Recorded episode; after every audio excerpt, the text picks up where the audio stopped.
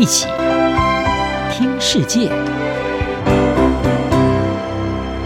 欢迎来到一起听世界，请听一下中央广播电台的国际专题报道。今天的国际专题要为您报道的是：泽伦斯基旋风访美，俄乌战争开启新局面。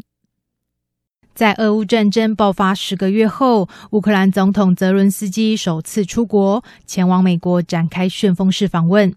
在战争仍然持续激烈进行之下，他的出访受到全球瞩目。各界并关注俄罗斯总统普亭可能正在严冬时节先放缓进攻，而在二零二三年春天发动更大一波的攻势，使俄乌战争出现新局面。泽伦斯基应拜登邀请走访华府，共同向入侵乌克兰的俄罗斯发出强烈讯息，来展现西方对乌克兰的支持坚定不移。而另外一方面，对泽伦斯基来说，最重要的则是在战事持续之下巩固美国的支持，这也是基辅之所以能够奋战至今的关键因素。在俄罗斯入侵乌克兰的第三百天。泽伦斯基穿着他招牌的橄榄绿军服现身美国国会，在参众两院议员热烈鼓掌近三分钟欢迎之后，对国会发表演说。他在演说中发出坚定的讯息，告诉美国国会议员，奋血欲战的乌克兰依旧挺立，而且绝对不会向俄罗斯投降。Against, against 对抗各种困难、厄运。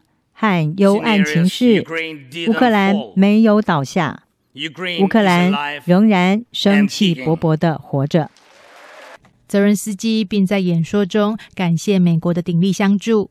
他强调，美国对乌克兰的援助绝非是善心捐款，而是对全球安全和民主的有力投资。而乌克兰会将美国提供的每一分钱用于守护全球。泽伦斯基也亲自从东部前线带来一面乌克兰士兵签名的国旗，赠送给国会，由即将卸下众议院议长一职的佩洛西代为收下。泽伦斯基说：“他是替那些保卫欧洲和世界的勇士们，把这一面旗帜带来美国国会。”泽伦斯基动之以情，就是希望美国民主、共和两党的跨党派合作能够延续下去，来持续支持乌克兰。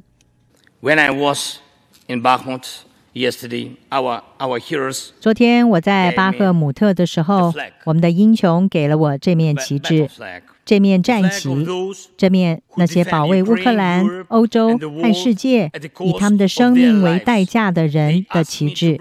他们要我把这面旗帜带给你们，给美国国会，给众议院和参议院的议员们。你们的决定可以拯救千万人。泽伦斯基的访美行程包括拜访白宫，拜登在白宫门口亲自迎接他，并用手背搂住泽伦斯基的肩膀。拜登在随后的会谈中表示，奋力为国的乌克兰人民不断激励世界，而美国会持续坚定地支持乌克兰。在泽伦斯基到访前，美国就已经宣布会加码提供给乌克兰价值达十八点五亿美元的新军事援助。拜登并在椭圆形办公室正式宣布，将会提供爱国者防空系统，来强化乌克兰的防空能力。乌克兰有了这一套美国最先进的防空系统，守护天空，将可以更有效地拦截弹道飞弹，以及俄罗斯首次在实际战事投入使用的匕首级音速飞弹。我们将继续的加强乌克兰的自我防卫能力，尤其是防空能力。这就是为什么我们要提供乌克兰爱国者防空系统，并且训练你们的部队能够准确地使用它。与此同时，俄罗斯近来在战场上接连失利。不过，普廷显然没有意愿结束战事。北约秘书长已经警告，俄罗斯可能是趁着冬季放缓战事，但将在接下来的春季展开新一波攻势。就在泽伦斯基访问华府的同一天。普亭跟高级军事官员召开年度国防会议，检讨战事的进度，并订定新的军事行动目标。普亭在会上誓言，俄罗斯将持续提高作战能力以及核力量的备战状态。他强调，俄罗斯军队会得到一切所需要的资源，来取得他想要的成果。泽伦斯基这次走访美国，带回了更多的援助，这些对乌克兰的持续抵抗侵略至关重要。而在普京准备重整战线下，这场战争的未来发展持续受到关注。杨广编译张雅涵报道。